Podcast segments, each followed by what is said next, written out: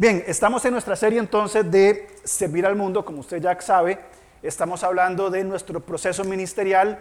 Estudiamos hace unos meses amar a Dios, eh, estudiamos después amar al prójimo, que, que es parte fundamental del proceso de nosotros como creyentes en este mundo. Y estamos en el último eslabón, servir al mundo. Si hemos aprendido a amar a Dios, si hemos aprendido a amar al prójimo como a nosotros mismos, necesariamente debemos servir al mundo. Cuando hablo servir al mundo, y ya creo que es lógico, no estamos hablando de involucrarnos en las prácticas pecaminosas del mundo, sino servir al mundo, servir al Señor, llevando el Evangelio. Bien, eh, en todas las expresiones posibles. Esta es la centralidad, la predicación del Evangelio, en una y mil formas. Bien, la semana pasada hablábamos sobre servir al mundo en la cultura que nos toca vivir. Bien, y es un tema muy importante que podamos seguir madurando. Hoy vamos a hablar, y el enfoque de estos estudios de servir al mundo, lo dijimos la semana anterior, es un poco diferente al usual, a la usual enseñanza de sirva en un ministerio de la iglesia, lo cual es muy importante necesitamos gente que trabaje. Así que si usted quiere servir, venga, dígame que hay mucho trabajo para hacer. Bien, y esto es sumamente importante. Pero queremos ampliar el espectro y queremos ir a lo que la Biblia dice, no es nuestro criterio, de cómo servir en nuestra vida diaria. Hablamos de servir en la cultura. El segundo es esto, sirviendo en el trabajo. Mi trabajo es mi campo de misión. Bien, hemos cometido un terrible, antes de volver a eso, yo siempre digo lo, complicado antes, eh, ¿alguien sabe dónde viene la palabra trabajo? Ajá, nadie sabía. Vos siempre sabes, pero esta vez no. ¿Qué dicho? La esposa le pregunto, ¿vos habías escuchado el...? Sí. ¿Vos has escuchado del ejército de Tebas? Sí. Le pregunto nada ya. ¿Alguien sabe el origen de la palabra trabajo? Viene de la palabra tripalium, que significa torturar con un tripalium. Y básicamente trabajo viene esta palabra, que era cómo se torturaba, era una práctica muy bonita, se ponía a los hombres ahí y se los ponía a azar prácticamente en las formas de tortura. Bien, bueno, de este, de este elemento, este instrumento de tortura, ¿verdad? Eh, tripalium, porque son tres, tres palos, un buen tico, ¿verdad? Ponían a torturar a las personas. ¿Por qué razón? Yo no sé, se ha asociado con el trabajo específicamente los días lunes. Bien, los lunes para mucha gente es el peor día de la semana. Otra vez lunes. Bien, eh, y leyendo un artículo sobre el trabajo, eh, el autor decía algo muy interesante que me quedé pensando, ¿verdad? Para muchos, inclusive cristianos, el lunes es un día horrible. Y, el lunes es el trabajo y las carreras y el estrés y todo esto, pero el domingo estamos adorando al Señor en un espíritu apacible. Y él decía, ¿cómo? ¿Cómo conectamos nosotros el domingo con el lunes. Y él comienza a hablar lo importante que es comprender para nosotros como creyentes que nuestra vida de adoración al Señor no es solamente el domingo, es también el lunes. Ir temprano a trabajar y cumplir las responsabilidades que nos toque cumplir los lunes, ¿verdad? Es parte de nuestro trabajo. Eh, Colosenses 3.1, solamente lo menciono, dice que si hemos resucitado con Cristo, ¿qué tenemos que hacer?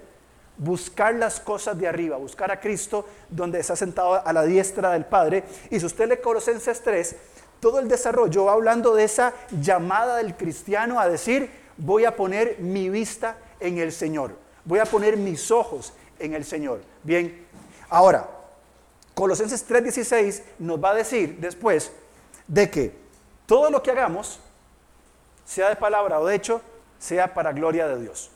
¿Cómo conectamos el versículo 1 de Colosenses 3, decir, busquemos a Cristo en las cosas de arriba donde está, si hemos resucitado, con el 3.16 que dice entonces, y todo lo que hagamos sea para gloria de Dios?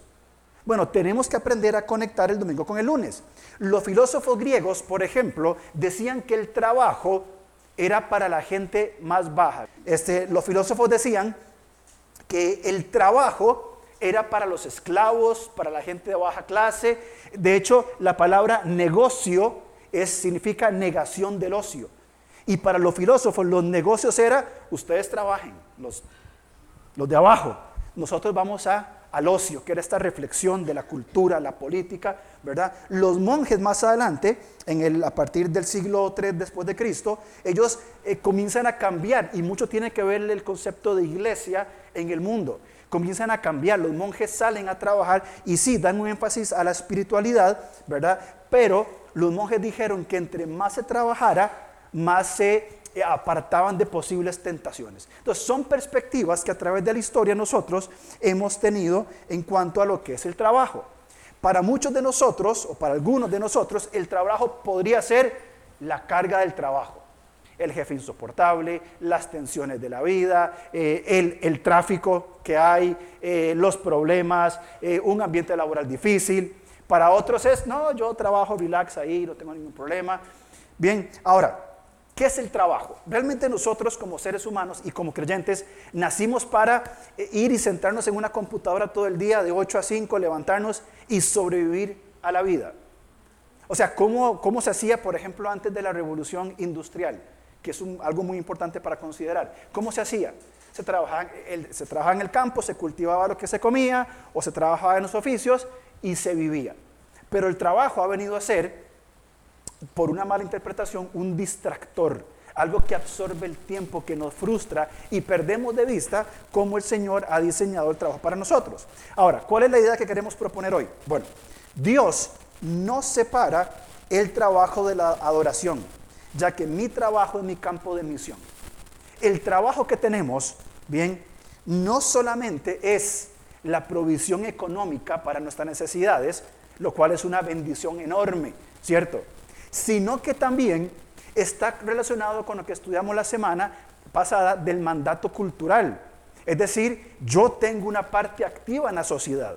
Cada uno de ustedes con sus diferentes profesiones, profesores, contadores, doctores, topógrafos, músicos, ingenieros, eh, etcétera, todas las profesiones que podamos tener, bien, estamos aportando desde una perspectiva bíblica al desarrollo de la cultura en la cual estamos, pastores, misioneros, desde nuestro trabajo estamos aportando. Bien, pero además de todo esto, este lugar donde invertimos una gran cantidad de horas es también, y voy a ser enfático, es también nuestro lugar de, de trabajo, de misión, gracias, de misión. Ahí tenemos que, tenemos una misión evangelizadora o creemos, mis queridos hermanos, que Dios nos colocó en un trabajo porque es lo que había. Y porque llegué a este puesto de trabajo, me guste o no, me paguen bien o no, eh, sea bonito o no, indiferentemente de todo esto. Creemos de que llegamos ahí por casualidad. Porque fue lo que estudié y fue la plaza vacante que había y ahí de alguna forma el destino me conectó con ese lugar. Absolutamente no. A menos que no creamos en un Dios soberano. ¿A cuántas aplicaciones de trabajo, valga la redundancia, aplica un trabajador? 10, 20, 30, no lo sé. ¿Cuántos, ¿Cuántas posibilidades que le den uno? Bueno, uno en 30, por hacer, hablando por hablar. ¿Está Dios presente en eso? ¿Tiene Dios intereses particulares y propósitos para nosotros de colocarnos en un lugar? De colocarnos, por ejemplo, en esta iglesia. ¿Por qué está usted en esta iglesia? ¿Por qué no busca otra mejor? Bueno, porque no hay, no mentira. Este, eh, ¿por, qué, está aquí? ¿Por qué está en esta iglesia? ¿Por qué ha escogido esta, esta familia? Hay propósitos que tenemos que aprender a ver y el trabajo implica necesariamente una misión evangelizadora. El trabajo donde invierto tiempo, bien, es un lugar de misión para el gran mandamiento. ¿Cuál es el gran mandamiento? Amarás al Señor tu Dios con toda tu mente, toda tu alma y al prójimo como a ti mismo. Y también el trabajo es el lugar del mandato cultural, donde yo aporto en mi campo de, expertise, como dicen, bien los principios bíblicos y el testimonio cristiano. Entonces, ¿es el trabajo simplemente la chamba que me tocó ahí, el, ¿verdad? El trabajito que, que agarré? ¿O el Señor me ha colocado en este lugar precisamente para cumplir esos aspectos de la vida? Bien, hablamos la semana pasada de no separar lo sagrado de lo secular. Bien, hemos cometido el error de que hacemos sagradas algunas cosas, algunas formas, algunas preferencias, bien, y lo, y lo secular es satánico, ¿verdad? Falta el agua bendita y...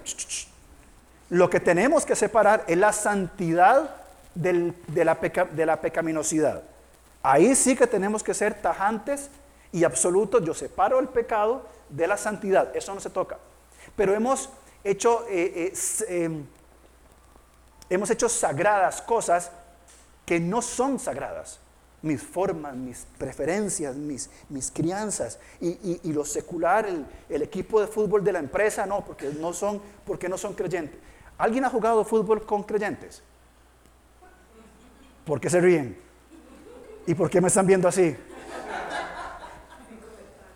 ¿Tenés alguna opinión que dar vos? No, ninguna.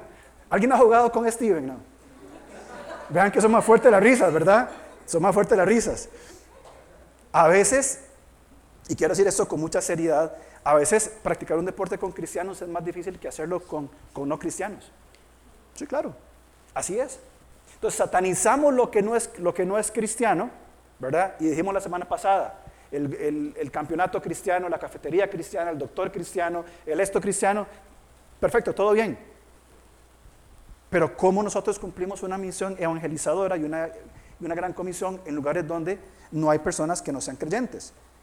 Bien, ahora, los profetas menores hablan muchísimo en cuanto a prácticas comerciales justas. Y puse algunos ejemplos nada más. Y aquí tengo los versículos para buscarlos. Por ejemplo, Amós, bien, y no sé por qué ese Génesis 1.27, no tiene nada que ver. Eso fue que usé la plantilla la semana pasada. Amós no fue profeta a tiempo completo. Y aquí déjeme, déjeme hablar algo de esta frase, a tiempo completo. ¿Quién de ustedes no está a tiempo completo servicio a, Dios? A ver, cante la mano. Muy bien, qué dicha. Todos estamos tiempo completo sirviendo a Dios. Yo por ser pastor o el pastor chino o Salva o quien esté en el, en el campo misionero, no está tiempo completo. Igual que, por ejemplo, déjeme ver, por ejemplo, este, Irene, que es profesora y, es psicóloga y trabaja en, ciertos lugares, ella, ah, no, yo cuando soy, soy, yo, cuando estoy trabajando ahí en la escuela, yo no soy cristiana, soy maestra. No, está sirviendo al Señor tiempo completo, aún desde su profesión, aún en cómo, como hemos conversado, es de edificación y ánimo a sus estudiantes. Entonces, dejemos de usar la expresión tiempo completo porque, ah, sí, yo estoy a tiempo completo en la obra, entonces eh, yo tengo, saquémonos esos conceptos de mente, ¿verdad? Amós escribió una profecía de más de siete capítulos y era ganadero. Andaba con botas ahí en el campo, jalando vacas y bajando higos. Y vean la clase de profecía que escribió Amós. Eh, dice Amós 7:4, eh, no soy profeta ni hijo profeta, sino que cuido ovejas y cultivo higueras. O andaba Amós con su túnica de profeta limpia e impecable. Andaba en el campo con, con, las bestias, con, bajando.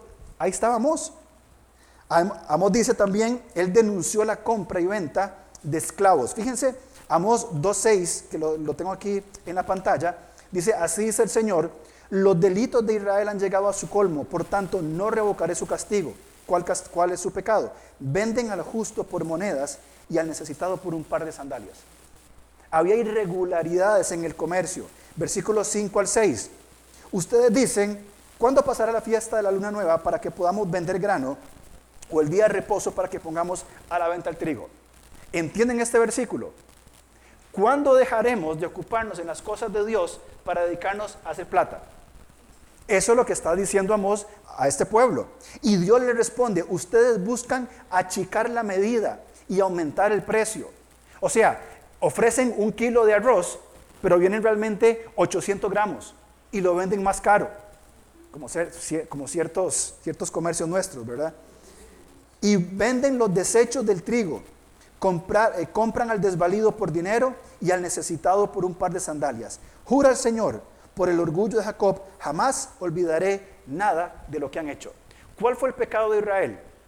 Negocios incorrectos. Negocios, venta, compra, sin los principios bíblicos. En nuestros trabajos, queridos hermanos, ¿cuáles son, ¿cuál es la ética laboral que nosotros, como profesionales en nuestro campo, estamos desarrollando? le bajamos un par aquí, bajémosle 100 gramos y en 10 nos ganamos un kilo, vendemos más caro, ¿sabe la plata que hay? Y consentimos esas cosas. O cobramos de más, o hacemos el trabajo de menos. ¿Qué testimonio como creyentes va a ser ese? qué principios del reino de Dios cuando hacemos cosas que no son correctas, bien, y después con qué cara le puedo testificar o hablarle de Dios o con qué cara me siento a orar en el comedor de mi de trabajo después de todo lo que hice en mi trabajo. O no fui responsable en cuanto a eso. Entonces ampliamos, por supuesto, que el concepto de lo que implica el trabajo para el creyente. Y no porque lo inventemos nosotros, sino porque lo dice el Señor. Fíjense este comentario de este hombre, Paul, eh, Paul Stevens, dice, Amos criticó la injusticia en el lugar de trabajo entre las muchas cosas que aprendemos del ministerio de este ardiente profeta está que el Evangelio no es simplemente el Evangelio de salvación personal, lo cual es, el, principio. El Evangelio salva de la condenación del infierno y nos coloca en Cristo en lugar de celestiales en Él. Bien, la justificación, para que quede claro. Sino que es un mensaje que tiene profundas implicaciones para salarios justos, derechos de los trabajadores, tasas de intereses equitativas, remuneración ejecutiva adecuada, moneda confiable, etc. Si somos creyentes, bien, se va a ver también en la forma en cómo trabajamos. Lo cual no solamente hoy seríamos algún eh, elemento extraño, pero ¿por qué usted es honrado con su horario? ¿Por qué usted es, hace bien las cosas? ¿Por qué no se acomoda para hacer lo más fácil? No, porque yo soy creyente y el Señor me manda a que lo que yo creo que es la salvación en Cristo Jesús afecte tanto mi vida que incluso mi trabajo se va a ver diferente. ¿Por qué? Porque el trabajo que yo tengo es necesariamente un lugar para evangelizar, un lugar para el gran mandamiento y además puedo desarrollar el mandato cultural que el Señor me ha mandado a que yo cumpla. Entonces, ¿qué significa su trabajo? ¿Qué significa el trabajo para usted? Si Dios no es el Dios de nuestras vidas todos los días, probablemente tampoco sea nuestro Dios los domingos. La semana pasada hablamos sobre centralizar la vida de fe en el culto dominical. Este culto es importante, es elemental. Aquí falta, hay sillas sobrantes, aquí debería haber gente, gente que no pudo venir o gente nueva. Bien, porque el culto es fundamental, pero en el culto no gira nuestra vida cristiana, no, gira en nuestra vida, gira en torno al Señor y todo lo que yo como creyente voy, voy a hacer. Entonces, pensando en esto, eh, vamos a ver eh, en ese tiempo y en el tiempo que nos falta después del kiosco, vamos a hablar de, Salomón. Bien, vamos por favor al primer libro de Reyes, el primer libro de Reyes, capítulo 2, versículos 1 al 4. Ahora, David está llegando al final de su vida Bien, ya David hizo todo lo que él tenía que hacer, ya estaba acabando, ya estaba por morir. Y él le va a delegar a Salomón qué? El reinado. Ahora, ser rey era un trabajo, era una ocupación. Iba a invertir toda su vida. Eh, no, no era, eh, eh, Salomón no era el sacerdote. Salomón no era el hombre que iba a liderar espiritualmente al pueblo. Él tenía un trabajo distinto un trabajo como rey. Ahora, ¿quién fue Salomón? Vamos a leer 1 Reyes 2, 1 al 4. Dice, llegaron los días en que David había de morir y ordenó a Salomón su hijo diciendo, yo sigo el camino de todos en la tierra. Esfuérzate y sé hombre. Guarda los preceptos de Jehová tu Dios andando en sus caminos, observando sus estatutos y mandamientos, sus decretos y sus testimonios, de la manera que está escrito en la ley de Moisés, para que prosperes en todo lo que hagas y todo aquello que emprendas, para que confirme Jehová la palabra que me habló diciendo, si tus hijos guarden, guardaren mi camino, andando delante de mí con verdad, de todo su corazón y de toda su alma, jamás dice, faltará a ti varón en todo el trono de Israel. Bien, David terminó. David quiso construir templo al Señor y el Señor le dijo, no, vos no vas a construir el templo, has derramado demasiada sangre y yo he escogido a Salomón para que Salomón lo haga. Salomón, conocemos, rey de Israel. ¿Cuál es la principal virtud de Salomón? Cuando, le preguntamos, le pregunto a usted, ¿quién es Salomón? ¿Cuál es su principal virtud? ¿Qué me dirían ustedes? El hombre más sabio después de Jesucristo que ha caminado por esta tierra. ¿Y cuál, pues, ¿Y cuál fue su peor defecto? como padre, la mujer o las mujeres, las mil que tuvo, Podríamos resumirlo de que su peor defecto fue que se apartó totalmente de Dios. ¿Cierto? Y si no, leamos el libro de Eclesiastés. Ahí encontramos cómo Salomón se perdió en una vida distante a Dios. Ahora, pregunto yo, ¿fue Salomón un hombre que impactó no solamente eh, a sus contemporáneos, sino también aún hoy a nosotros con sus, con sus enseñanzas? Por supuesto que sí. Salomón desarrolló el mandato cultural, el gran mandamiento, la gran comisión. Lo que Salomón desarrolló en sus primeros años fue magnífico. Bien, ahora, cuando, dio, cuando David encomienda a su hijo, Salomón, al reinado, fíjense que no apela tanto, no apela tanto a aspectos políticos. Después en el versículo 4, sí le va a dar algunos principios políticos. Por ejemplo, mira, ¿cómo te lo digo? Eh, no dejes que Joab muera en paz. Versículo 4, eso es lo que dice. Es 5, perdón.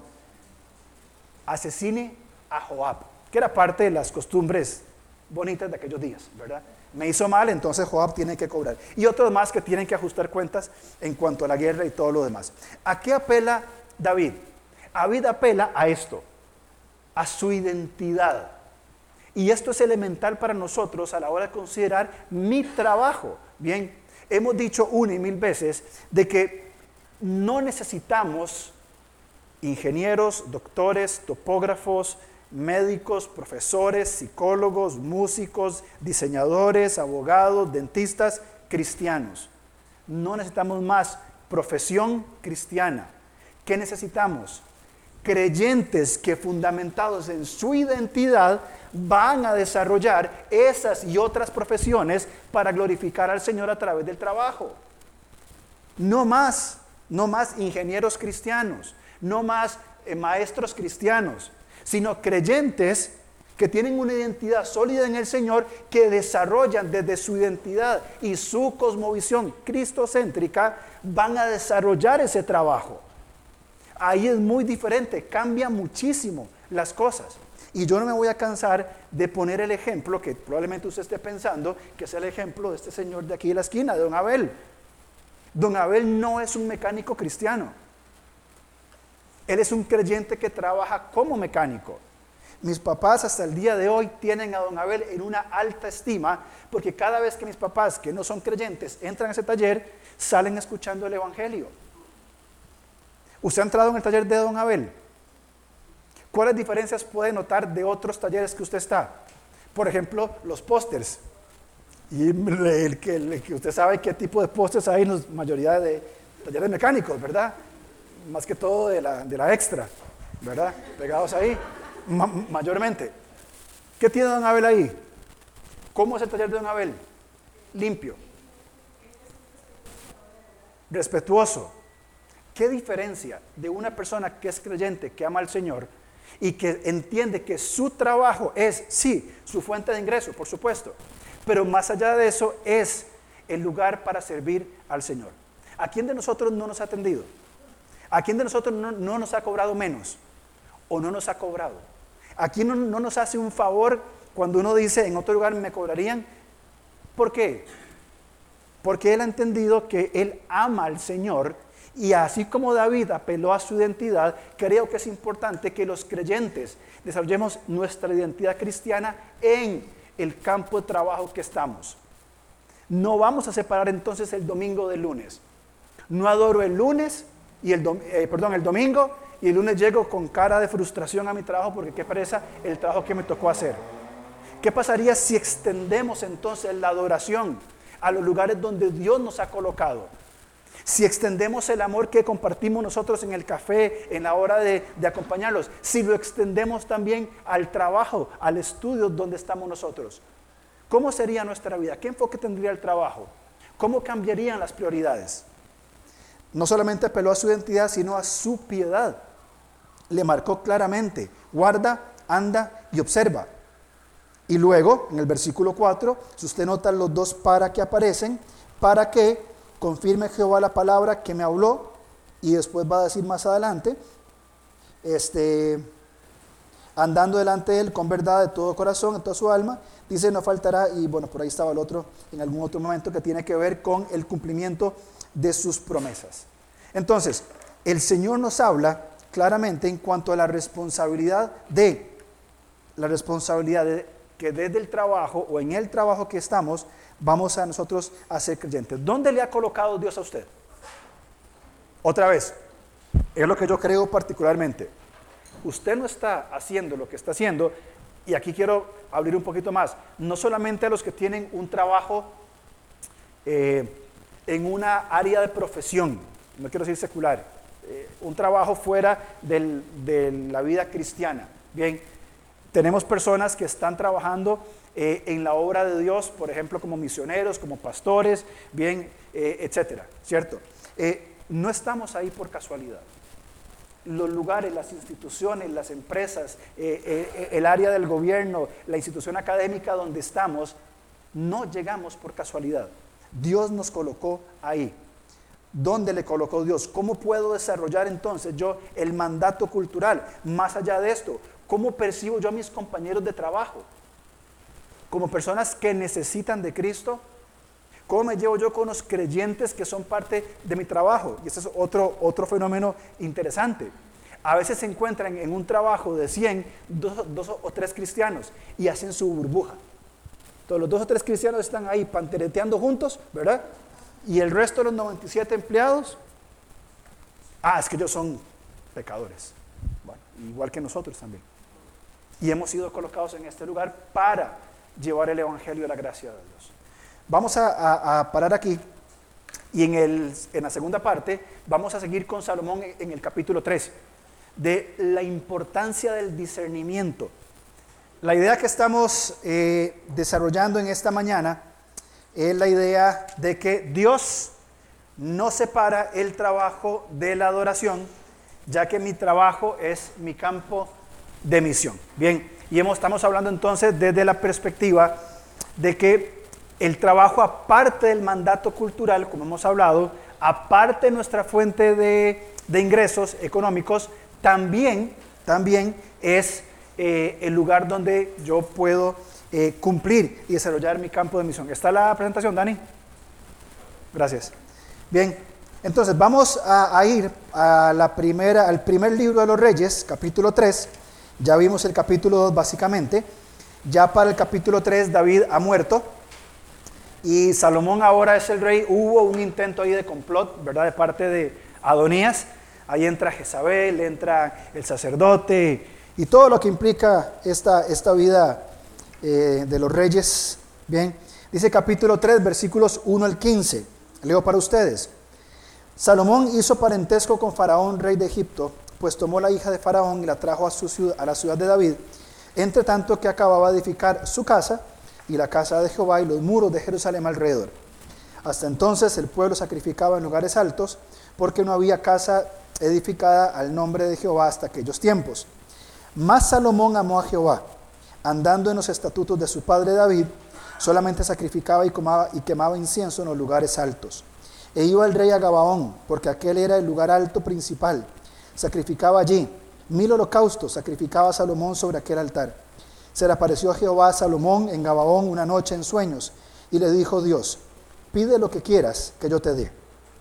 Y Salomón dijo, tú hiciste gran misericordia a tu siervo David, mi padre, porque él anduvo delante de ti en verdad, en justicia y con rectitud de corazón para contigo, y tú le has reservado esta tu gran misericordia, en que le diste hijo que se sentase en su trono, que, como sucede en este día. Ahora pues, Jehová Dios mío, tú me has puesto a mí tu siervo por rey en lugar de David mi padre. Y yo soy joven, no sé cómo entrar ni salir. Y tu siervo está en medio de un pueblo al cual tú escogiste, un pueblo grande que no se puede contar ni numerar por su multitud. Da pues a tu siervo corazón entendido para juzgar a tu pueblo y para discernir entre lo bueno y lo malo, porque ¿quién podrá gobernar a este pueblo tan grande? Y agradó delante el Señor que Salomón pidiese, esto. Y le dijo Dios, ¿por qué has demandado esto? Y no pediste para ti muchos días, ni pediste para ti riquezas, ni pediste la vida a tus enemigos, sino que demandaste para ti inteligencia para oír juicio. Y aquí lo he hecho conforme a tus palabras. Y aquí que te he dado corazón sabio y entendido, tanto que no ha habido antes de ti otro como tú, ni después de ti se levantará otro como tú. Y aún también te he dado las cosas que no pediste, riquezas y gloria, de tal manera que entre los reyes ninguno haya como tú en todos tus días. Y si anduvieres en mis caminos, guardando mis estatutos y mis mandamientos como anduvo David tu padre, yo alargaré tus días. Cuando Salomón despertó, vio que era sueño, y vino a Jerusalén y se presentó delante del arca del pacto de Jehová, sacrificó holocaustos, ofreció sacrificios de paz e hizo también banquete a todos sus siervos. Yo tengo aquí en mi Biblia en el versículo 13, eh, perdón, en el 12, y aquí lo he hecho conforme a tus palabras, perdón, en el 13, y también te he dado cosas que no pediste, tengo marcado Mateo 6:33, buscad primeramente el reino de Dios y su justicia y todo será añadido. Y aunque no habla precisamente de cosas materiales, sí que a nosotros como creyentes desde la perspectiva de el servicio al mundo en mi lugar de trabajo, sí que buscar la justicia de Dios, su reino y su justicia nos va a dar lo que nos va a desarrollar en lo que ya hemos sido capacitados, que es desarrollar, por supuesto, lo que Dios me ha dado eh, para, para desarrollar nuestra vida de fe. Bien, Salomón como un modelo de propósito e intencionalidad en su trabajo. Bien, Salomón no pide las cosas que desde una perspectiva eh, conquistadora o una expectativa contextualizada en los reyes y en los reinos, que si usted lee después, 1 Reyes 2, a partir del versículo 5, David sí habla de cosas que tienen que ver con el sistema de un reino, con reyes. Bien, es decir, quitarle la vida a personas que fueron contrarias, como en el caso de Joab, como en el caso de, de Sima, creo que se llama el otro hombre, que, eran, que eran personas que tenían que ser cortadas desde, desde el reinado. Salomón no pide el dinero para tener armamentos, Salomón no pide este, que derrote a sus enemigos, Salomón no pide un ejército incontable.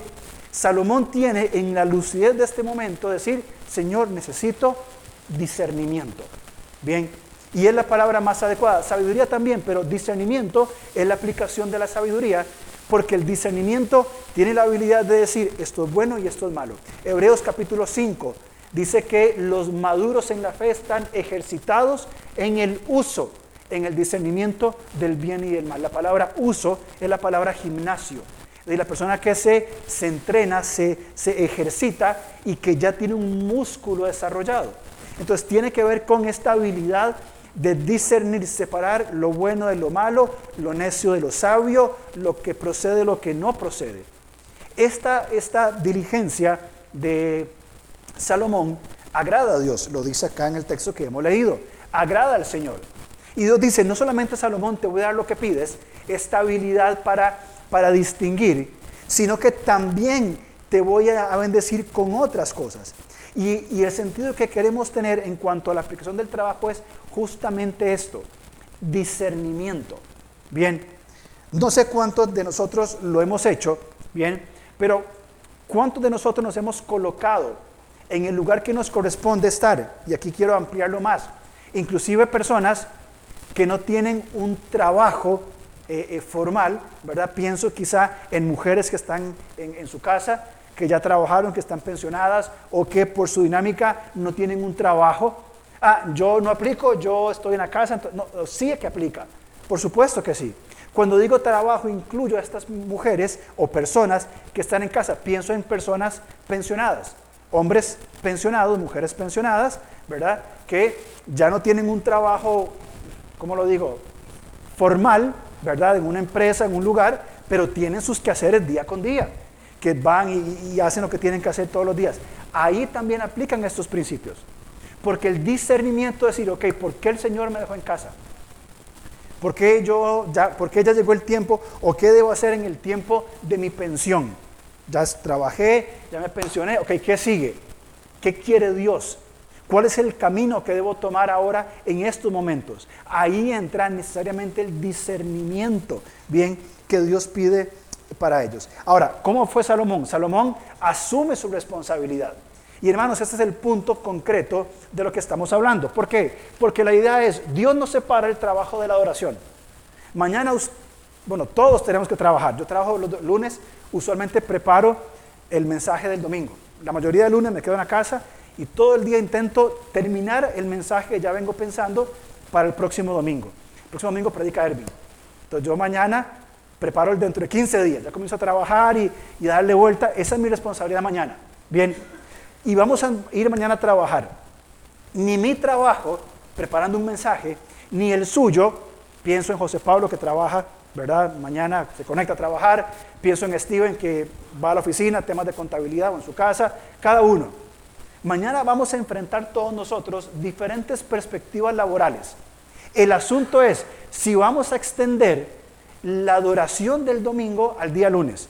Porque para mí como pastor, el día de mañana podría ser muy fácil, y creo que Chino me va a entender, desvincular mi responsabilidad con el aspecto, con, con mi adoración. ¿Qué quiero decir? Me toca preparar el mensaje.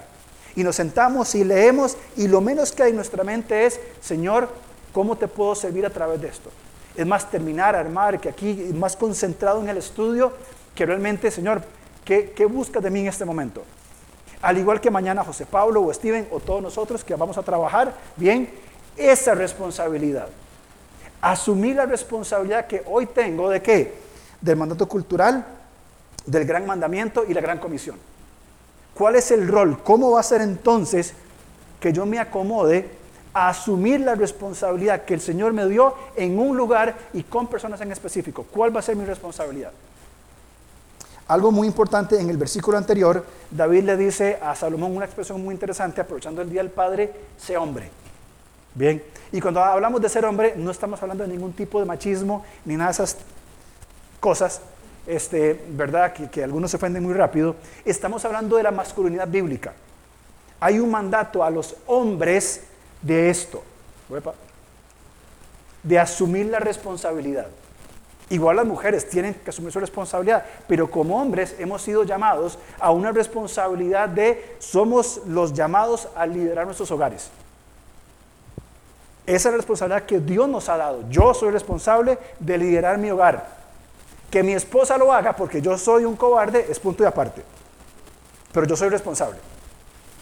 Entonces Salomón asume y entra asumiendo su responsabilidad. ¿Qué leímos? Primero, dicen en el versículo 3 que eh, Salomón amó al Señor. Versículo 3, claramente lo dice, ¿verdad? Perdón. Sí, amó a Jehová. Tiene que ver con el amor a Dios, tiene que ver con el pedir discernimiento y lo que agrada al Señor. Bien, esto, esto es asumir responsabilidad. En su trabajo tiene que asumir su responsabilidad. ¿Cuál? De cumplir las horas que tengo que trabajar. Sí. De hacerlo con excelencia. Sí. De permear, si cabe la palabra, mi trabajo con los principios bíblicos, con la ética bíblica laboral. Absolutamente que sí. Pero por encima de eso, es mi responsabilidad de, en mi trabajo, sea lo que sea que yo haga, voy a amar a Dios. El contacto con las personas, y, yo me pongo en primer lugar porque yo soy bien bruto, en el día a día con, el contacto con las personas, en la cotidianidad, eh, a veces yo hago algún trámite diario, voy al banco en un lugar y el servicio no es como que el más eficaz. Y ya mi cara, que de por sí lo expresa todo, eh, cambia. Y es como, en serio, usted... Y, comienza un día que se torna pesado y pesado y pesado y se me olvida que en mi responsabilidad yo tengo que amar a Dios. Y yo necesito desarrollar mi día dando un testimonio donde sea que esté. Escuchen esto, no porque soy pastor, sino porque soy un hijo de Dios. Ese debe ser mi... Ah, usted es pastor, tiene que andar con buena cara. No, no, eso no es así, sino renuncio, porque eso no va en esa dirección. El Hijo de Dios es el que debe dar testimonio en el lugar donde estemos. Es asumir la responsabilidad de amar a Dios, pedir el discernimiento necesario y hacer lo que es correcto. Bien, ahora, David, eh, perdón, Salomón tiene una relación con Dios. Pero segundo, si usted lee lo, que continúa a partir del versículo 16, Salomón aplica su sabiduría en el trabajo diario, que era juzgar. ¿Se acuerda esta historia? Dos mujeres, capítulo 16, de 3, versículo 16, dos prostitutas que vivían en un solo lugar, tienen un bebé, en la noche una eh, eh, se duerme sobre su bebé y uno muere. Todos conocemos la historia, ¿cierto? Salomón, ¿qué dice? Muy simple, partámoslo a la mitad. De ahí la expresión una decisión salomónica. Partimos por la mitad y se acabó el asunto. Bien, Ahora, esto demuestra la sabiduría de Salomón. Salomón no estaba huyendo por lo más sencillo. Es la sabiduría de cómo mostrar amor a las personas. Y la solución tiene que ver con la guía de Dios. Salomón sabía, y Dios fue, fue, fue iluminado por el Señor, de cómo proceder de acuerdo a la voluntad de Dios, de acuerdo a qué? A su amor al Señor. Él sabía que no podía amar a Dios y adorarle y ser injusto con quien servía. Él sabía que el discernimiento que recibía de Dios no era simplemente para jactarse, sino que debía aplicarlo en las cosas más cotidianas de la vida. Ese discernimiento se aplica en lo cotidiano. Yo le pregunto, ¿cuánto tiempo invierte usted en su trabajo? Los que están en la universidad, ¿cuántas horas invierten en la universidad, en el colegio? Cantidad de horas semanales. El discernimiento no aplica solamente para el domingo en iglesia o cuando estoy enfrentando una decisión. El discernimiento va a estar inclusive en cómo me relaciono con mis compañeros en la universidad, en cómo trabajo con mis compañeros en el trabajo, la gente que está en la casa, cómo vivo en mi comunidad. Edwin va a enseñar el próximo domingo sirviendo a Dios en mi comunidad. ¿Cómo sirvo yo en mi comunidad siendo, y hubo usar el caso, un hombre pensionado, una mujer pensionado, un hombre que está en la casa, una mujer que está en la casa? ¿Cómo sirve al Señor? ¿Requiere de amar a Dios? Por supuesto que sí. ¿Requiere de discernimiento? Más todavía. Esto es lo que agrada a Dios. Ahora, es muy importante de que este es el trabajo de un rey, sí, pero Salomón lo entiende en el marco de su relación con Dios. Como fruto, sirve al mundo que le toca vivir desde su posición. Ese es el llamado, hermanos. Dios nos ha colocado en un lugar. Ese es nuestro campo misional. Y voy a ser enfático en esto. Mi trabajo, mis estudios, mi trabajo, estar en mi casa, donde invierto la rutina diaria, es el aporte del mandato cultural. Si no sabe qué estoy hablando, escuche el mensaje de la semana pasada. Segundo, la aplicación del gran mandamiento, amar a Dios y amar al prójimo. Y tercero, el llamado, la misión de la iglesia de hacer discípulos. ¿Dónde Dios le está colocando usted hoy? la gente que está cerca suyo sabe qué es hacer discípulos. Predicarle el evangelio a una persona y enseñarle a vivir como Jesús vivió. Esta semana pasada me llamó una persona que conozco muy poco. Él afirma ser cristiano, yo creo que no lo es, ¿verdad? Y me pidió una consejería. Vinimos, nos sentamos, comenzamos a hablar. Yo dije, este, esta persona no es creyente. Eh, yo podría simular, no, simular no, hacer una consejería como haga esto y esto y esto, ya está. Pero ¿saben qué veo? Es mi oportunidad, y lo vamos a ver en esta semana, es mi oportunidad de qué? De predicar el Evangelio a este, a este hombre y luego invitarlo a un proceso de discipulado. Esa es mi oportunidad. ¿Mi trabajo cuál es? Yo soy pastor. Lo recibo, conversamos, hablamos y chao, váyase. O podría ser, es un no creyente que está condenado al infierno en este momento y si entiende el Evangelio que le voy a compartir el día que nos veamos y acepta a Cristo, lo voy a invitar a un proceso de discipulado. ¿Me explico? Desde la posición que yo estoy, ¿qué voy a hacer? Voy a ser discípulos. Así que oro para que ese día le pueda predicar claramente el Evangelio, que él lo entienda y, lo acepte a Cristo como su Salvador y que después podamos hacer un proceso de discipulado y que se incorpore a esta iglesia o a otra. No importa, ojalá esta, pero me explico desde la posición que estoy. No lo hago porque soy pastor, lo hago porque soy hijo de Dios. Y si fuera diseñador trabajando en mi casa y tuviera esa misma oportunidad, ¿qué tendría que hacer? Exactamente lo mismo. Hacer discípulos del Señor Jesús. Ahora, el gran problema es esto. Los reyes, y por tiempo no lo vamos a leer, Deuteronomio 17, 24 al 20, da las características que el rey debería tener. El rey tenía que no tener muchos caballos, ni muchas mujeres, ni mucho dinero. Asuntos de confianza en el aspecto militar, asunto de moralidad sexual y asunto de avaricia. Bien, fundamental. Bien, poder, eh, inmoralidad sexual y avaricia. El rey no podía volver a Egipto. Dice, no pueden volver a Egipto. El rey no puede llevar a Egipto al pueblo. Y dependía de la palabra de Dios, de meditar cada día, reflexionar en la palabra de Dios, bien, y debía no elevar su corazón a los ídolos. Es claro lo que el rey tenía que hacer, bien, el rey tenía que hacer algo. ¿Y qué hizo? Salomón totalmente lo contrario. Se equivocó.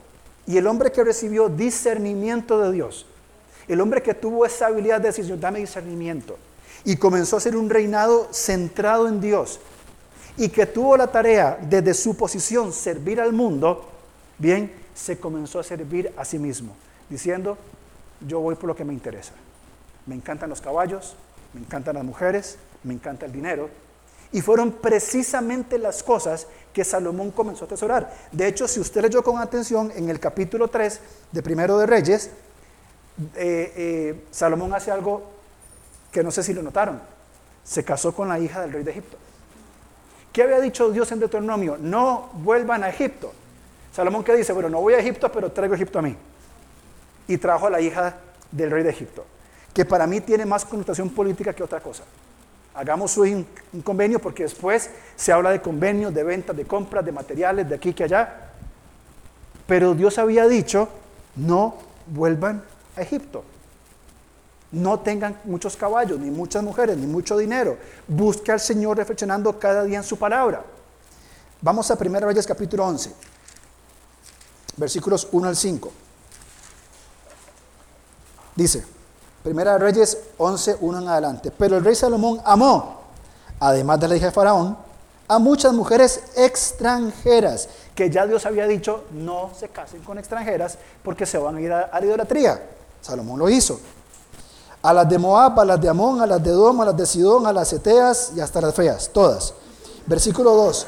Gentes de las cuales Jehová había dicho a los hijos de Israel, no llegaréis a ellas, ni ellas se llegarán a vosotros, porque ciertamente harán inclinar vuestros corazones tras sus dioses. A estas pues se juntó Salomón con amor. Y tuvo 700 mujeres reinas 300 concubinas y sus mujeres desviaron su corazón. Lo que ya Dios había dicho. O sea, no hay que ser un genio para entender que si Dios dice esto, esto es lo que va a pasar. Versículo 4.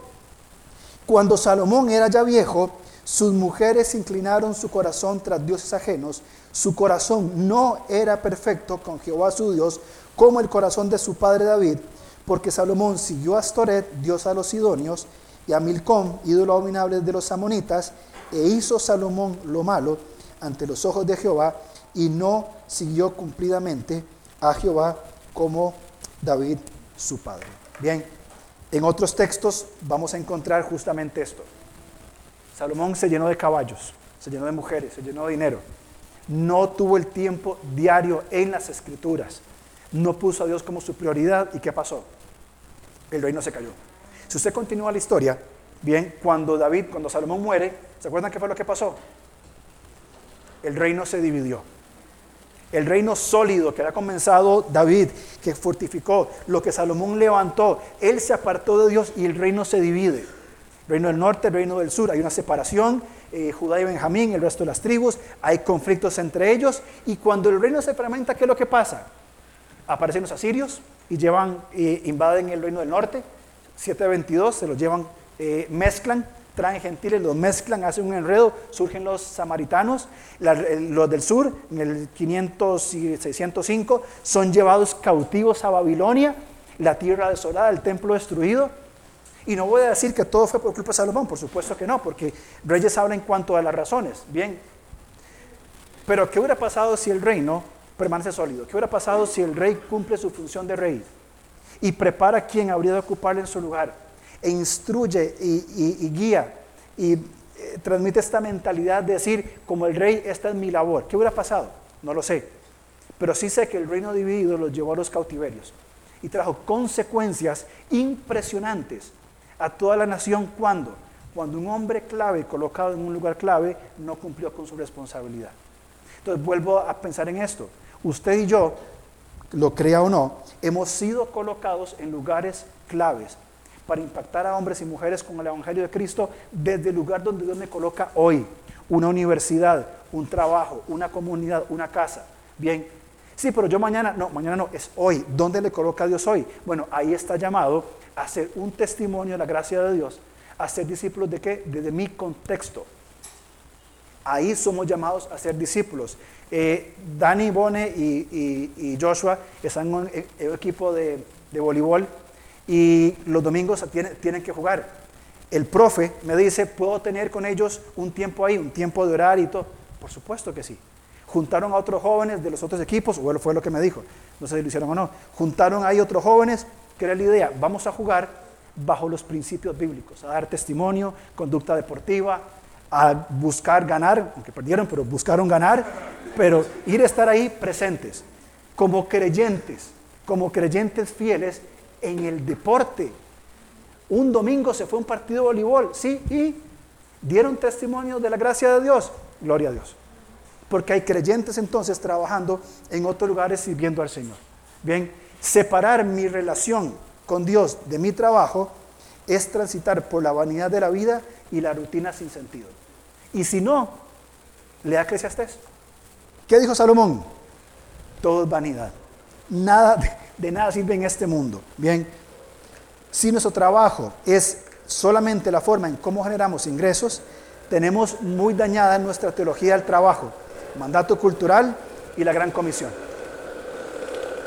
Si el dinero es solamente eso, si el trabajo es solamente el dinero que puedo hacer, creo que tenemos que comenzar a ampliar nuestro espectro de, lo que es el trabajo, el estudio y la vida en la comunidad. Dios no separa el trabajo de la adoración. Bien, termino entonces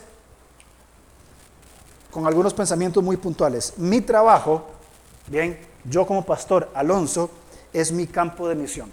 Si el día de mañana dejo de ser pastor, porque me echan o, porque o la razón que sea, bien, lo que sea que yo haga va a ser mi campo de misión.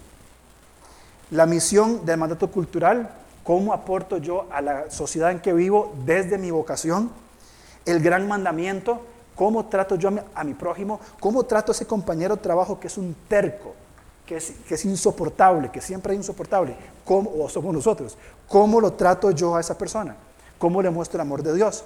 Y sobre todo, tengo la convicción clara en mi mente y en mi corazón de que en el lugar donde yo esté, estoy llamado a ser discípulo de Jesús. ¿O no?